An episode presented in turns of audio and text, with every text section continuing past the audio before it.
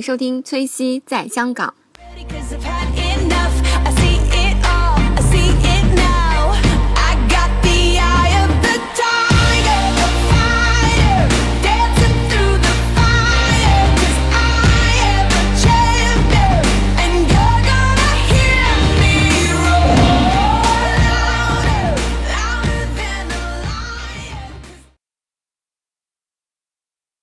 就是趴在蛋上去孵的，哦，趴在蛋上，所以就是、就跟别的鸟类是一样，企鹅它也是鸟类嘛。哦那这个就是帝王企鹅，就它和别的企鹅最大差异。嗯，那那帝企鹅呢？它是生活在南极最深入的地方。那嗯这次我们是没有看到，因为帝企鹅其实是非常难找到的。哦，有一些团是专门去寻找帝企鹅，要嗯坐直升飞机去找的，也不一定能找到，叫哦追踪企鹅。哇塞对，，那据我所知，能看到就是比较多，容易看到地企鹅的地方是日本，就北海道那边有个、有个动物园是有挺多的，然后还有在长隆有一个。好像有一个企鹅地企鹅馆啊，听说有几百只，我还没有去看。打算哦就是去去在珠海。对对对，珠海，当然这个跟野外还是不太一样吧。不太一样，对，对，那说到王企鹅呢，就是很很遗憾，王企鹅它虽然跟地企鹅长得很接近啊，但是它没有生活在这个南极大陆，它是呢主要居住在就靠近阿根廷的一个离岛，嗯，那它不属于南极范围嘛，嗯然后然后另外在智利，我们这次就有幸看到了差不多八十只左右，就有一小撮的这个王企鹅，不知道为什么就是就远离了他们惯常的这个。嗯就是是繁衍后代的这个岛，就是嗯离开了很远的距离，嗯突然就跑到了智利的某一个小海岸。嗯那现在也那边成立了一个小的保护区嘛，因为嗯虽然只有八十只，但是去今年是成功的，就是孵出的小企鹅也存活了，去年是没有，所以就是有可能那边的王企鹅也会越来越多。哦，但是你们怎么，比如说看到这群企鹅，怎么知道它是帝企鹅还是王企鹅？对，帝企鹅和王企鹅长得是比较像，那哦当然就是说。你你也知道，帝企鹅是几乎很难找到的啦，所哦，以看到了看到都是王企鹅。就是你在这个南极以外的地方看到的，基本都是王企鹅嘛。哦，然后他它们的呃，它们的下一代其实会长得很不一样，就是呃，帝企鹅它的就是小企鹅，它毛是灰白相间的，哦比较灰。因为其实小小企鹅它会长什么样子，是跟它这个孵化地有关的，因为它肯定是不希望这么神奇。有。别的鸟类或者别的动物来抓到，那动物都是有保护色的嘛。对对对对，而就是是像王像帝企鹅，它的小孩是灰白相间，因为它是在冰雪的这个南极哦去去去孵化孵化，而嗯。这个王企鹅，因为它是在南美洲更暖的地方，嗯。那而南美洲的夏天、嗯。其实都是在周围环境是有草地有土，哦所以它的小鸟是长得像个猕猴桃，哦就偏绿那种，不是猕猴桃就是咖啡色，都是毛，哦咖啡色就真的跟猕猴桃长得很像，啊，好可因为是要就是就是保护自己，是的，保护自己。对啊，这个好有趣。那我其实刚刚呃听你说，比如说这个企鹅它是不是啊、呃比如说忠诚伴侣？传说不是可能就是它一生只有一个伴侣，是这样吗？呃，其实并不是这样子的，就是 有有部分的企鹅它是 made for life，就是基本不换伴侣嘛。嗯但后来科学家发现，就有的企鹅它离婚率可能要高达百分之八十，那这个有很多的因素嘛，因为就是说它也是个鸟类，那它嗯对对对。会每年会回到去年的地方去、去去孵蛋。那有的时候它的伴侣可能没有回来，或者就是过了几周都没有回来，那它没有办法只能去找别的。当然前一阵我知道那个国家地理杂志也拍到了一个视频啊，就是有一只公企鹅，就是白天去捕捕猎回家，然后就看到他老婆跟另外一只公企鹅在一起了，然后他就很郁闷，就去打架，然后打输了，浑身是血，然后很惨的就离开了。所以就是说。这这个这个东西也是非常难说的，所以哦，就是说有兴趣的朋友嗯可以就是上网多看一些文献啊，看一些这个视频这样子。哦，那这儿其实就是单独配偶只是一个传说。对，对，哦，是所以。跟人类社会一样，这个这比较残酷。那其实就是刚刚你说到那个鲸鱼，那你们这次行程有看到那个鲸鱼吗？对我嗯们这次就是有有看到呃两三种的这个嗯鲸鱼吧，然后而且这个我去之前我的期望值只是说看企鹅，没想到就是说会看到那么多鲸鱼，而且那么近距离。就基本上早上起来，然后看到离你可能十米远就有一只很大的鲸鱼在安静的游泳，在喷水，就是能看到它的那个鳍是吗？呃，会，当然哦不会像电影里面那种什么飞身跃起，它这个鱼一般没有特别情况，不会这样。但它嗯就说你可以看到背部嘛，就是喷水孔，甚至就是那个小尖尖这样子，哇这个是很多。好然后有一次还看到了一群二十只欧卡吧，就虎鲸，虎鲸是只有黑白斑纹的，这个是比较少看到。当然，这个是我们在大船的甲板上，然后距离也挺远的，然后用长焦才能拍到比较珍贵的这个片段吧。照片哦，那是不是是不是传说虎鲸比较温顺的那种？呃，它顾名思义叫虎鲸，哦就是它其实是会会吃企鹅啦，就是、哦，哇塞！或者是吃一些海豹那种大型动物，不一定企鹅，对，它会比较凶狠一点。哦对对，对那其实我一直比较好奇一个问题，比如说像你们呃，无论是用那个橡皮艇啊，或者是独木舟出去玩的时候，那会不会担心，比如说自己一旦掉入海里，然后就会有鲸鱼过来了？呃，其实大部分鲸鱼它不会吃人啦，哦，海豹也不会吃人，就是像鲸鱼的话，嗯，它其实都是吃浮游生物的，大部分鲸鱼。哦真的吗对，就鲸鱼它嘴巴张开以后，它是有那个须，对对它会对，filter 掉大部分的杂质，它只会把哦很小的浮游生物吃掉。所以鲸鱼它一生其实对海洋贡献是很大的，因为它只是哦吃最小的浮游生物，然后它死去的鲸鱼它会沉到海底，然后又有很多动物就是就等于以是它为食。以它为食，然后又可以 create 新的这样循环。哦，鲸鱼是吃浮游生物的吗？我怎么大部分的鲸鱼是吗哦鲨鱼是会吃一些哦，对，鲨鱼是吃鱼，它一张嘴，鲸鱼然后是鱼过。因为鲸鱼跟鲨鱼还是不一样，鲸鱼它是哺乳动物嘛，哦，科普啊，掌握了一个新的知识，鲸鱼是哺乳动物。那就是刚刚你说的海豹，你没有看到吗？嗯，对，海豹也是有很多种类。那我们这次看到其中的几几种吧。嗯，那比较呃多见的是一种，就是他们也只是吃鱼类嘛。嗯对，那那这种海豹它其实跟企鹅都是可以和平相，因为以前会有很多人觉得说啊，海豹会不会吃企鹅，因为长得比较凶嘛。对那其实有的海豹它只是吃小虾、小蟹这样子。海豹长得比较凶吗？海豹不是那个眼睛大大的那个吗？呃海那个吗？对，海豹就说有很多种嘛，哦就是有一些比较大型的海豹，像我们嗯这次有一次看到那个叫 leopard seal，就是它的斑纹跟豹子很像，就黑黑，哦。那那种是比较大型的，它是会吃海呃会会吃企鹅这样的情况。对，那这种那所以就说企鹅它就。它筑巢就会选嘛，那有的企鹅它筑巢是比较靠近海平面的，那有的企鹅它是要爬山爬二十分钟就筑巢在山顶，嗯。那靠海海岸的那种企鹅呢，那它蛋啊，很也有更更大机会会被别的海鸟吃掉，或者会被别的动物袭击。但这种企鹅它数量会比较多嘛。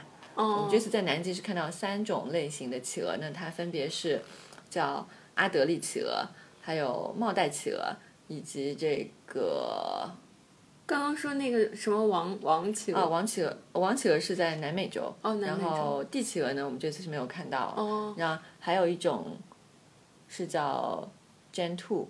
真兔 Gen Two，我现在没有想到它的英文。对中文是什么，我得查一下。哦，没关系，Gen Two 企鹅哦，那那就是，其实我刚刚想说，你说那个它那个山，就是你说的那个企鹅，比如说往上爬，它跑到山上去生那个宝宝，其实你说的山应该不是真正的山吧？应该就是冰组成的那种的地方，是山吗？是这样子的，南极呢它是大陆，那作为嗯大陆大陆，它是肯定有山的。哦哦哦，那就是真正的土地。对，嗯，那在南极呢，除了看动物以外呢，那主要是看冰和雪。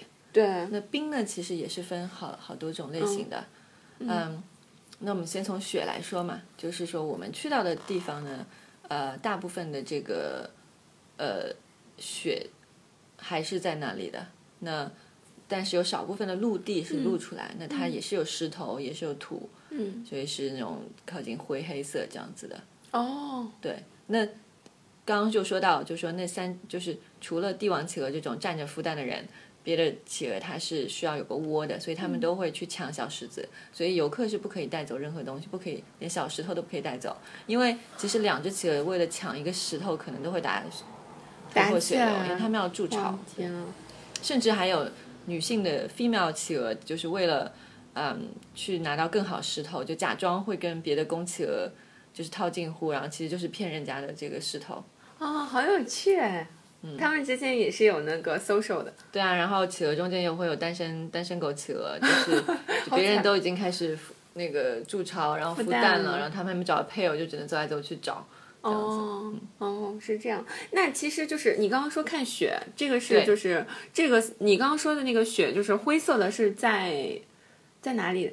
呃是离灰色是说地面吗？哦，地面、就是地面。呃，雪肯定还是白色，就是白色首先就有一个概念是这样的，大家会看照片，南极觉得、啊水很多啊，嗯对对对然后冰雪很多，嗯，然后实际上它是世界上最大的戈壁，就是 desert 地区，所以南极是很干燥的，南极是。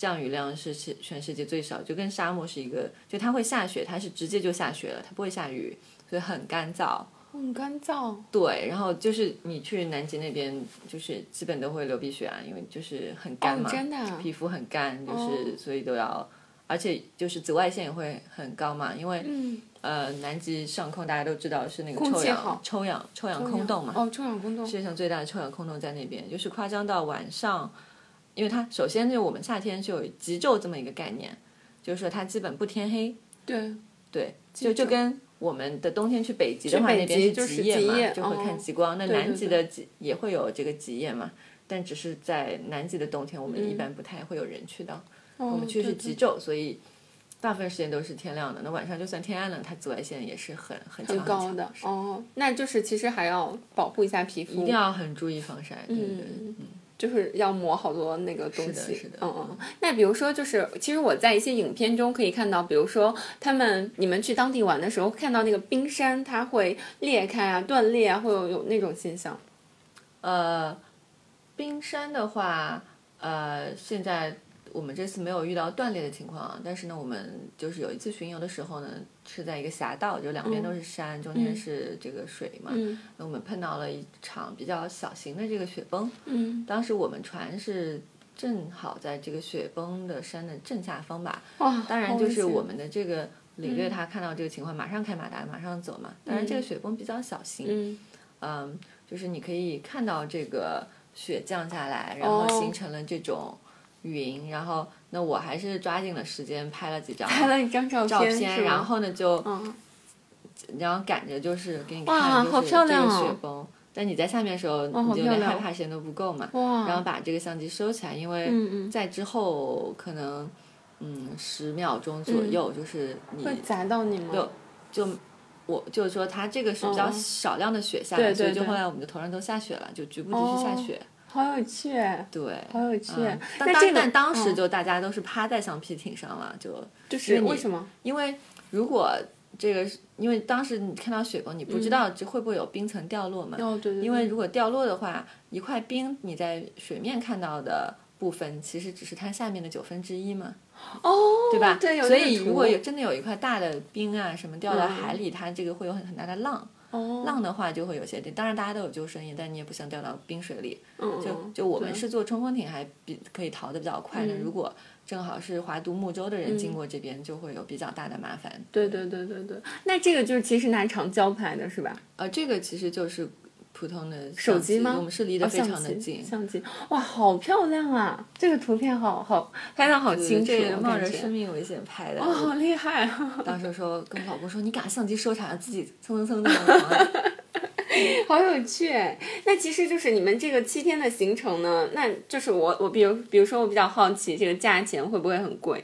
呃，我觉得它是有一个很大的范围的，就是根据你去的这个行程的长短，然后比如说你是选择就是坐船过海峡过去，还是说坐飞机嘛？嗯。那我所知道的范围呢，嗯。有有人比如说跑到阿根廷的这个马，就是这个乌苏埃亚去 last minute 等有没有卖不掉的票？嗯。那那个是最便宜，我知道今今年还是有人买到四千美元。四千美元的，船票，然后嗯。或者就是说。但平均的这个南极的价格一般是一万多美元，一个人吗对对对，它是包括所有的游玩，然后呃然后再船，因为它它要有很多安全的考量嘛。对对对。首先，你破冰船一艘船，嗯其实如果就一百两百乘客，它嗯。其实是很耗油，然后很、很耗资源的。然后它的这个这个服务人员的配比也是很高，像我们船是一百个乘客左右，然后服务人员也有六七十个人，哦，然后你所有的物资，你想都是要上岸带过去，那些嗯。食物啊什么，然后船上还有医生，还有好多这个就科学家背景的这个人给你上课，然后带你去玩，就都是很大的成本，但我觉得是非常值得的。非常值。那这个票其实要去要去哪里买？呃，网上啊，或者就是说，因为其实世界上现在有二三十家公司都是运营这个南极的的商业的航线的，哦那我们只是跟了就其中一家最大的公司嘛。哦，那对，然后对，也有人他可以就是自己联系自己去 customer 做一个哦，团也可以。对这个是团哦，是这样。那其实我有点好奇，比如说你说在船上你们上了好多课，那这些课其实具体会讲一些什么呢？可以透露一下。这个课的话呢，比如说就是讲南极的历史啊，有、哦有一个主题呢，还有一个是讲企鹅的种类的，然后还有是讲鲸鱼的哦种类，还有讲以前这个南极捕捞鲸鱼、捕捞海豹的这个历史，哦，就这都有。些事情。对对对，嗯然后每天的话。呃，就是这样吧，我可以说一下我们这个行程呢，就每天的这个一个大致的安排。早上呢，它会较早，哦，就是我觉得这个跟别的你跟团或者自己出去玩很不一样，就它这个是一个比较集体性的 interactive 的一个对。甚至说甲板上突然发现了有很有趣的动物可以看，它会广播让你大家出来看。哇，好好玩就啊！你平时可能就其他的一些活动，它不会来这样打扰你们。但这次就说大家有一个共同目标，都觉得说我是来那个半探险性质，然后是来就是来看的，而不是说去呃窝在房间里上网，因为也没有网络嘛。就是南极它是可哦以上网，是通过卫星的，但是非常的贵，就一 MB 差不多是文一美元这样一个。所以我们这次就没有上网，其实反而你不上网是一个特别好的人生体验。对对对对对，很赞同，我很赞同这一点。对，嗯嗯，然后对，那早餐的话，一般就是每次吃饭都是自助餐的形式嘛。嗯嗯，早餐的时候他也会有一个简单的 announcement，就是说今天嗯大概上午，比如是几点钟。出发呃、出发，然后哪他会分几组，就说你这个组先下去排队，然后对上船，然后对，然后就，嗯然后是一般去玩好回来呢，又会有一个小的讲座嘛，就是一般四十嗯哦分钟左右然后又是中饭，中饭，然后那下午的行程有的时候也要看这个这个冰的情况，因为很、嗯有的时候。呃，船你会发现这个破冰船周围还是有很多很多很多密集的浮冰，哦，所以就是这个，呃，这个航行会比较的困难。嗯嗯嗯，那那这个船长和探险队队长他们就会一直会交流，就是说，呃，我们下午往哪里去，然后明天去哪里，对，嗯所以其实就是说，很多人他上网会看到很多人的行程啊，说啊，我这去别人去了这个海峡，去那个基地，都不一样但实际上，嗯嗯。对，这都是不保证的。就是我网上看到一个数据，就是说每年这个三四万人次嗯。是坐游轮去南极游玩，嗯。有一万多人他其实都没有登陆过，就是说他可以登上一个岛或者是坐小船游玩，但他其实没有哦。上过就是 continent，他没有。哦，对对对，哇，那你们还属于比较幸运的。对我们是属于比较幸运的，对对对哦，是这样。那其实就是呃，比如说，呃，南极就是除了像你们这样的游玩方法，还有没有其他的游玩的方式呢？对对对，有一些更加就是探险精神，然后就是不差预算的人呢，他会去南极点。哦，南极点。南极点是什么一个概念呢？就是非常难去，而且呢嗯也没有动物看。那南极点，就你网上也可以看到照片的话，它就是。就就是一个没有一个 physical 的点嘛，就是雪地，冰天雪地，然后周围插了一圈的这个各国国旗，就是可以在那边合影一张。哦，但就是说呃，南极点有几种去法嘛？那从非洲、澳洲、南美都都有飞机可以飞到南极大陆，然后呢，还有就然后再去做一个很简陋的这种飞机，然后是很艰苦，然后很冷，然后也不知道什么时候可以起飞的这样一个情况。所以有很多人就说他是甚至就已经去到靠近南极点很近的地方，因为好像最后一段路我听说是要自己。走那个雪橇，就是要走一两公里，嗯那你有可能风很大什么，就有的人可能已经到靠近那边也不一定 make it，对对对，哦，感觉好危险出。去玩就还是有很多的这个位置，当然我呃，甚至现在还是有人他是、嗯就是自己拉着雪橇，然后就是就装备，然后横穿南极的，就还是有这样的人就完好成。厉害！哦其实人类对南极的这个探索就是一两百年前就开始了。像我们这次还看到一艘沉船，嗯，它是一百年前的哦沉船。然后当当当时的就是人员其实都是已经就是活着逃离了这个船，但是哦南极想那边比较干净，没有什么细菌，所以那个船生锈了还停在那儿，就还保保存的还不错。停在都是深，就是搁浅在一个。哇，应该还挺特别的，觉得。对对对，对对对，那其实我们知道南极有好多科考站，这些科考站有没有说去看一看？呃，我们就一般来说呢，中国团都是倾向于去那个长城站嘛。哦，那我们对对对，这次就说，呃，是去了英国的一个站，因为我们我们船就中国人不是特别多嘛，而且这个也要看你们这个 schedule，、但我们最后就是，呃，返程的时候是在那个南极半岛附近的一个岛叫 South Georgia Island，那这个岛上呢就有智利的站，也有这个中国的长城站。嗯，那我们当时是从智利站就是坐这个商业航线飞机回智利。